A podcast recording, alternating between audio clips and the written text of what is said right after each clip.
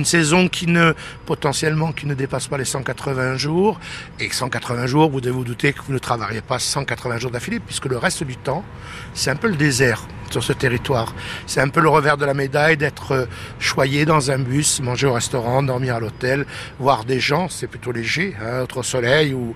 Et donc voilà la vraie problématique du guide. Et donc la, la vie, là encore, a fait que euh, je ne suis pas tombé très loin de mon nid, puisque je suis revenu à mes premiers amours et, et j'ai la chance d'animer une agence de voyage. Mais cette agence n'est pas l'agence classique qu'on connaît, puisque le monde là aussi depuis Internet, tout le monde est agent de voyage.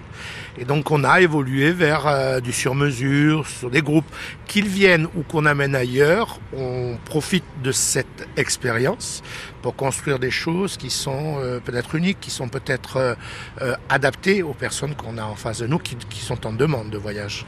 Et du coup, euh, parmi vos packages, vos produits, il y a l'île là que l'on voit en face, puisqu'on est attablé euh, pas loin de, de l'Office du tourisme, Franck, donc l'île d'Elbe, que vous avez mis en boîte.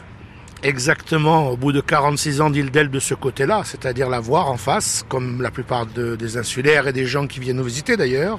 On- J'ai profité, premier bateau qui va vite là-bas, euh, un été, euh, je vais parce que je me dis il faut quand même que j'aille voir ce qui se passe. La curiosité, et n'est-ce pas, il fait partie de l'ADN du guide ou des gens qui sont dans le tourisme. Donc euh, J'amène des gens, on essaye de faire un groupe parce que je veux partager cette île qui vient en complément. Et des gens, je sais très bien qu'on va pas passer une semaine à l'île d'Elbe, mais rien que l'histoire de, de parler de Napoléon, de parler de l'activité de Elbe, qui est particulière. hein. Quand on dit Porto Ferraille, nous, ça parle. Mais les gens qui viennent nous voir savent pas que ferraille, ça veut dire le fer. Passer une journée, l'été, grâce à un bateau qui nous permet de partir très tôt le matin, on va dire en fin d'après-midi, et vivre tous ces moments. Euh, une dégustation, peut-être le musée Napoléon, peut-être le fameux téléphérique qui fait peur à tout le monde, hein, qui monte à 1069 mètres dans une cage ouverte, c'est juste pour rajouter le morceau euh, sympathique.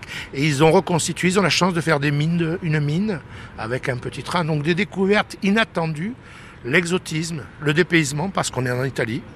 Voilà un peu une journée qu'on essaie de construire avec des difficultés, parce que notre véritable problématique, c'est de trouver, de rassembler suffisamment de gens pour au moins le bus qui nous attend de l'autre côté de la mer. Ça, c'est la vraie gageure aujourd'hui du commerce et du tourisme en général, et peut-être de la Corse en particulier.